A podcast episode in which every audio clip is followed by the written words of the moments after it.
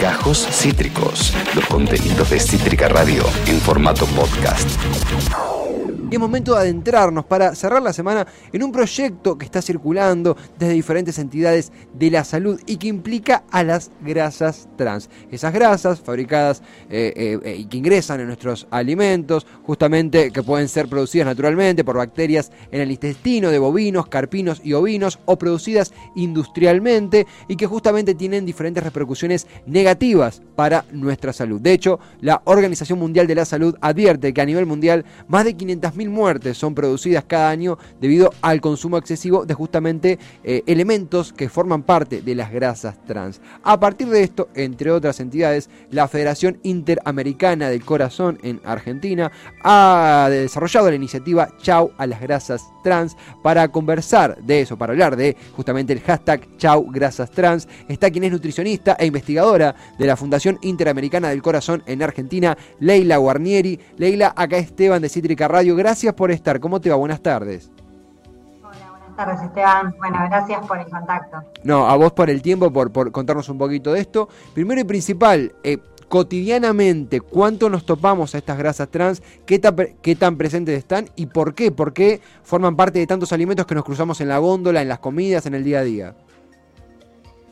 Sí, las grasas trans hoy en día están ampliamente distribuidas en los alimentos, por eso la preocupación ¿no? y, esta campaña que estamos haciendo para mejorar la regulación que tenemos actualmente en Argentina, las podemos encontrar en distintos productos, como por ejemplo los ultraprocesados, entre ellos galletitas, golosinas, snacks, baños de repostería, eh, están justamente en los baños de repostería son uno de los, los ingredientes donde más se encuentran. Y no solamente, o sea, esto eh, no solamente implica que cuando uno compra, por ejemplo, un baño de repostería están las grasas trans, sino también todos aquellos productos que se elaboran con, este tipo de productos como ingrediente, en un alfajor, en un helado, que tiene una cobertura, también están.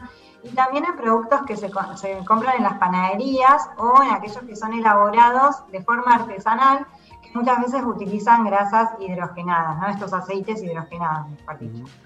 Eso la preocupación porque están eh, hoy en día en una gran cantidad de alimentos y muchas veces ni siquiera lo sabemos, ¿no? Entonces, eh, lo que solicitamos es que se mejore la regulación. Leila, en ese sentido, uno constantemente, recuerdo cuando fue lo de, hace muy poquito, lo del etiquetado frontal, siempre cree que se trata de eh, dieta, de, alimentación, de qué engorda más y qué engorda menos, cuando justamente va por el lado también de cuestiones aparte de eso en la salud.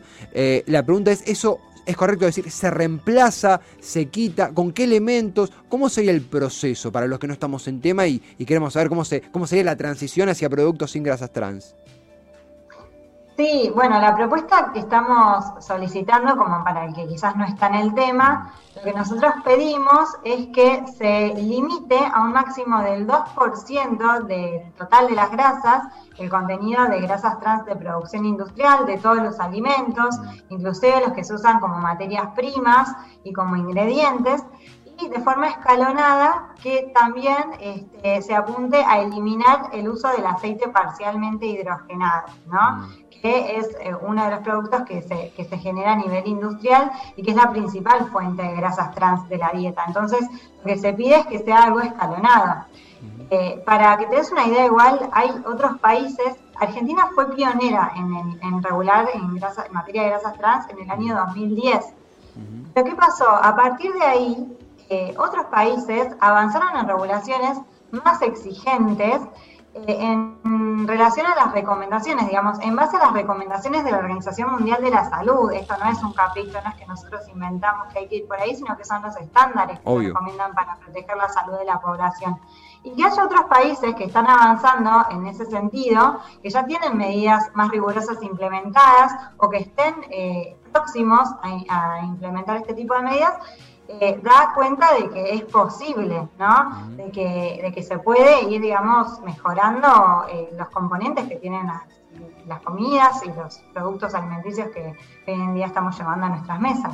Totalmente. Vos nombrabas, estamos, algunos se está sumando ahora, hablando con la nutricionista investigadora de la Fundación Interamericana del Corazón en Argentina, Leila Guarnieri, siempre desde, desde, desde el FIC, desde la FIC, eh, la disposición es muy buena, nos ayudan a entender temas que nos súper interesan y que de otra manera no nos podríamos interiorizar. Mencionabas acá también leyendo un poco el comunicado que, están difundiendo, margarina, galletitas, snacks, baños de repostería, digo, no solo para la persona que, labura en, pastelería, sino también un alfajor, digo, son todas cosas que, venimos a decir, todos hemos comido, hablo por, por nosotros, por lo menos una hoy, hoy mismo, eh, no, no solamente por un mea culpa, sino por justamente concientizar. En ese, en ese sentido, imagino que hay un factor cultural, digo, uno va a un kiosco y muy probablemente predomine productos con, con grasas trans, no porque el kiosquero sea o kiosquera sea malo o mala, sino porque hay una cuestión cultural de oferta. Eh, ¿Hay un avance en ese sentido en, cómo comemos aquí en Argentina? ¿No? ¿Cómo juega también el rol de la política alimentaria en general, justamente en un país tan sensible económicamente hablando? ¿Cómo ves esa materia? ¿Estamos mejorando? ¿Estamos estancados? ¿Vamos medio decreciendo? ¿Cómo lo percibís? Bueno, en realidad, eh, hablando de, políticas, mm. recién ahora se está notando como, como que un quiebre, creo yo, a partir de la ley de etiquetado frontal, ¿no? De regular y poner eh, la prevención de las enfermedades crónicas y la, necesidad de mejorar los entornos alimentarios, ¿no? En la mm. agenda, porque bueno, esto viene eh, a partir de los datos que tenemos en los últimos años de cómo fue empeorando el patrón de consumo alimentario de la población y cómo esto se asocia con el desarrollo de obesidad y de enfermedades crónicas, ¿no? Mm. Entonces, eh, hoy en día recién estamos empezando un camino eh, en Argentina para regular en este sentido, para empezar a frenar un poco estas cifras que son muy preocupantes y que también preocupan especialmente en la población infantil ¿no? y en los adolescentes. Entonces, eh, el patrón de consumo hay que empezar a cambiarlo. Y lo que apuntamos nosotros con este tipo de medidas, justamente también uno de los ejes de la campaña que estamos haciendo es que la, esta política que estamos pretendiendo modificar ahora, la de grasas trans, en esta ocasión, eh, tiene en común con la ley de etiquetado que también promovimos y seguimos trabajando en ella, em, que, apuntan a mejorar la alimentación y a prevenir las enfermedades, ¿no? Pero bueno, vamos arrancando.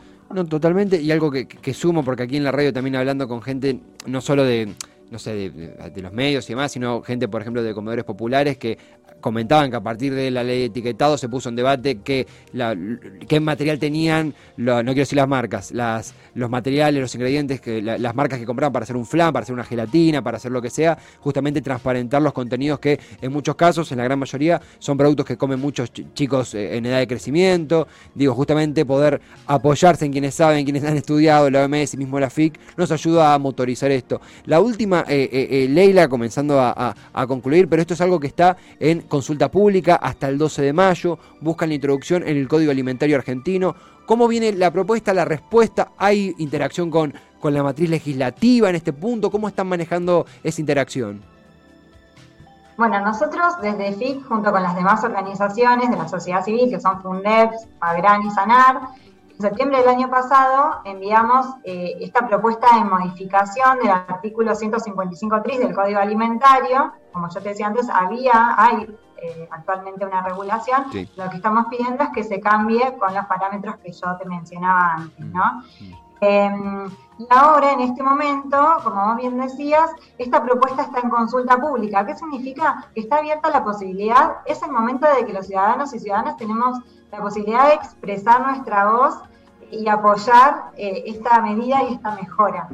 Eh, por lo tanto, lo que nosotros estamos pidiendo con esta campaña, lo que estamos buscando ahora, eh, juntar firmas en una carta que tenemos publicada, que compartimos en una página web, que hicimos especialmente en este marco, que es www.chaugrasastrans.org bueno, ahí pueden leer eh, detalles de la propuesta, está la carta, y la idea es que sumen su firma. Mm. Eh, estamos eh, esperanzados que vamos a, juntar muchas firmas, pero bueno, es muy importante que ahora hasta el 12 de mayo está abierta la consulta pública y es el momento que tenemos para participar.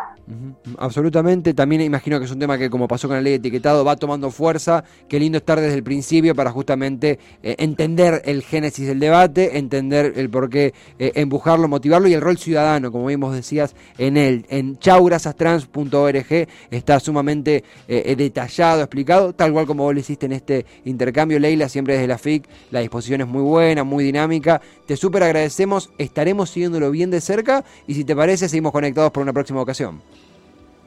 Cómo no, va a ser un placer, gracias. A vos, Leila, gran abrazo a ella, a Leila Guarnieri, nutricionista e investigadora de la Fundación Interamericana del Corazón en Argentina. Agradecerle al equipo de comunicación de dicha entidad que siempre nos eh, conecta al toque con estas temáticas, con estos temas. Eh, de nuevo, lo que queremos remarcar, como muy claramente lo hacía Leila, es es un, tema sanitario, obviamente, donde profesionales de la nutrición, de la salud y demás eh, toman parte, eh, nos ayudan a comprender y aparte hay un rol ciudadano, justamente el entender, como cuando arrancaba la ley de etiquetado y muchos decían, no, es un tema sanitario, la gente no se va a interesar y la gente se interesó muchísimo y, tomó el desafío y dijo, sí, yo quiero entender qué hay, quiero comprender qué hay en la lata que, pongo mi alacena y que luego consumo. Bueno, justamente la regulación de las grasas trans, algo tan presente en alimentos tan cotidianos, es algo que merece la pena ser estudiado y ser eh, aprendido. Acabas de escuchar Gajos Cítricos. Encontrá los contenidos de Cítrica Radio en formato podcast en Spotify, YouTube o en nuestra página web.